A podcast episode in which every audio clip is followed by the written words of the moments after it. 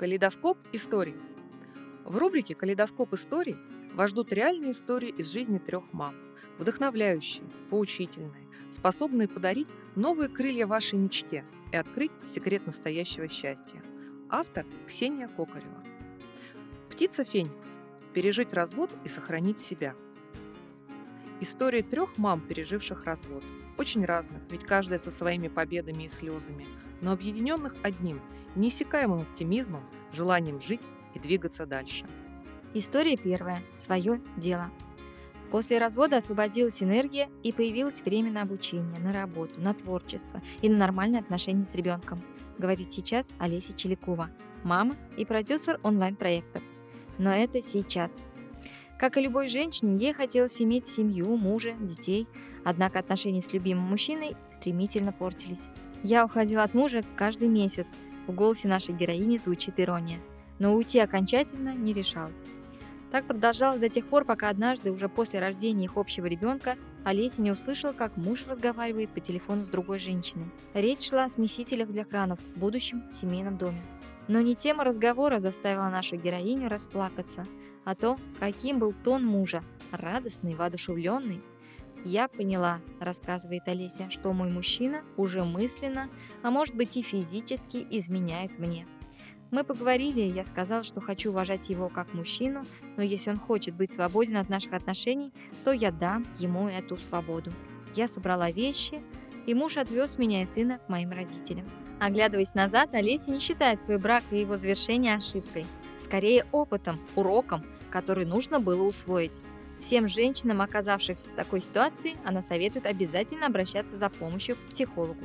Только длительная терапия поможет выявить и исправить глубокие травмы, родовые сценарии, поможет набраться смелости для того, чтобы поговорить с партнером, если отношения тебя не устраивают. Самым сложным было решиться на развод, подчеркивает Олеся. Ощущение, что ты плохая жена, плохая мама, что ты не справилась, страх общественного мнения очень сильно тяготят. Но как только ты делаешь первый шаг, становится легче. Сложности, которые неизбежно должны были последовать за таким непростым решением, не испугали нашу героиню. Олеся была и остается очень сильным человеком.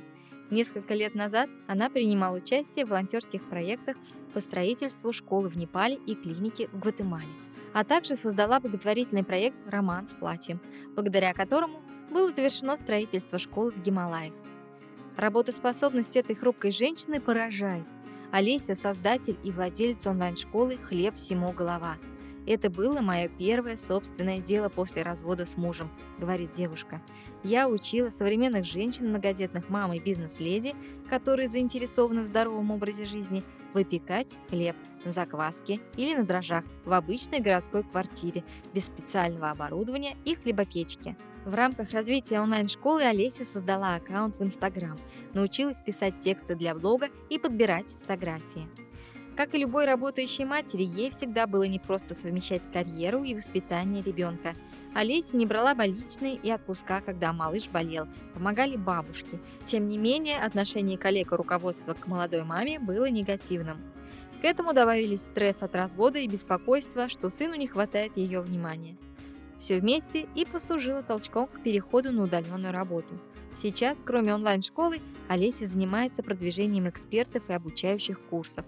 Она находится в бизнес-пространстве успешных людей, где получает необходимую поддержку и заряд оптимизма. Ее сыну недавно исполнилось 4 года. Вопросы «Где папа?» и «Почему он с нами не живет?» малыш еще не задает. Но когда это случится, Олеся знает, что обязательно найдет ответ. Она не собирается лгать или увиливать, но постарается максимально грамотно донести до сына информацию о разводе. Для этого Олеся общается с психологом, читает много специальной литературы. Важно и то, что бывший муж присутствует в жизни ребенка, помогает материально. Остальные члены семьи стараются никогда не говорить при малыше ничего плохого про ее отца или мать. «Я рассталась с мужем, чтобы спасти наши отношения», – рассказывает Олеся. «Мой бывший муж неплохой и не хороший, он просто не мой человек. Я пережила этот опыт и сейчас открыта к новой жизни. Надеюсь, что мне удастся не повторить в ней прежних ошибок». История вторая. Новая жизнь. Развод. Это как 31 декабря, момент, когда что-то заканчивается и что-то начинается. Так считает Варвара Шигаева. Мама – автор блога о жизни после развода. Брак Вари распался не в одночасье. Усталость в отношениях копилась постепенно. Еще во время беременности я брала много работы, писала тексты на заказ, подумывала открыть копирайтерское агентство. В голове сидело убеждение, что я рожаю для себя – что ответственность за содержание ребенка лежит на мне. В моей семье так было. Мама решала все вопросы, рассказывает она. Варвара занималась бытом и ребенком, параллельно работала и быстро выгорела. Ресурса на разговоры уже не было. Когда стало невыносимо, муж сам поднял вопрос о расставании. Супруги предприняли попытку все исправить, но было уже поздно. Было очень трудно решиться на разрыв, вспоминает она. Под океаном боли оставались теплые чувства. В один день муж собрал вещи и переехал. Так у Варвары началась совсем другая жизнь. Первый год стал самым тяжелым. Ребенку было три года, говорит Варвара. Дочка только пошла в садик и часто болела. Я постоянно сидела на больничных. Приходилось менять работу. Мы снимали комнату в коммуналке. Помощников у меня не было. Я работала днем в офисе, а по вечерам развозила листовки на велосипеде. Зима. Питер. Дочку оставляла с соседкой по квартире за небольшую плату. Варвара договорилась с приятельницей, которая тоже недавно развелась, о том, чтобы по очереди оставаться с детьми. Однажды нашей героине пришла в голову мысль объединить таких же одиноких женщин после развода. Если я что-то прошла и справилась, убеждена она, значит смогу помочь другой женщине. Так родился ее блог. Очень искренний, сильный, горький в то же время мотивирующий. Каждый новый пост вызывает горячее обсуждение и множество лайков и репостов. Варвара с помощью юриста создала гайд «Реальные алименты», который помогает женщинам решить все вопросы финансового участия отца в жизни ребенка. Основная проблема выплаты алиментов заключается в том, что немалая часть отцов в России платит их с минимальной белой зарплаты. Женщины не знают своих прав. Многие даже не в курсе, что могут рассчитывать на алименты в фиксированном размере. А самое главное, им психологически трудно решиться просить положенное по закону. В гайде женщины получают пошаговый план действий, переведенный с юридического языка на человеческий, шаблоны документов, возможность задать вопрос юристу. Варвара не собирается останавливаться на достигнутом, и после личной терапии она сама пошла учиться на психолога. Ее блог – это сообщество, в котором женщины поддерживают друг друга, знакомятся, встречаются, подстраховывают с детьми. Меня огорчает, что в России отцы нередко выключены из жизни ребенка. Это случается и в браке, и особенно часто после развода. В нашей системе координат ребенок мамин. Папа – это хорошо, но как будто не обязательно, продолжает девушка. Варвара советует всем женщинам заранее продумать стратегию жизни после развода, откладывать деньги, освоить дистанционную профессию и решить вопрос с жильем. Еще важно подготовить родственников, чтобы они знали, что может понадобиться их помощь и не винили женщину. Я отношусь к разводу не как к провалу, а как к новому этапу в жизни. 31 декабря мы за праздничным столом с благодарностью вспоминаем, что хорошего принес уходящий год, а что мы потеряли. И мы отпускаем его, потому что у нас есть на это ресурс, надежда на лучшее в новом году. Никто не говорит, что хочется остаться в старом. Мы празднуем начало новой жизни, мечтаем, думаем о хорошем, о том, что ждет впереди. Радуемся шансу стать счастливее. Так нужно относиться и к разводу, считает Варвара. История третья. Точка опоры.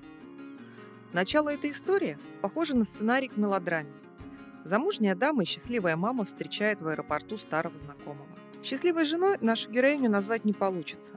Отношения с мужем в тот момент больше напоминали не супружеские, а родственные. «Мы жили как брат и сестра», вспоминает автор блога «Шерлок в юбке». Переломным моментом нашего брака стал один случай – Именно с него начинается вторая глава моей будущей книги. В ванной комнате с приглушенным светом я стояла и смотрела на себя в зеркало. Любое движение, даже кистью руки вызывало боль.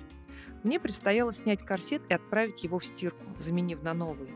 Но даже это я не могла сделать самостоятельно. Подхожу к мужу и прошу его расстегнуть пуговицы и помочь снять все то, что сдавливало мое тело.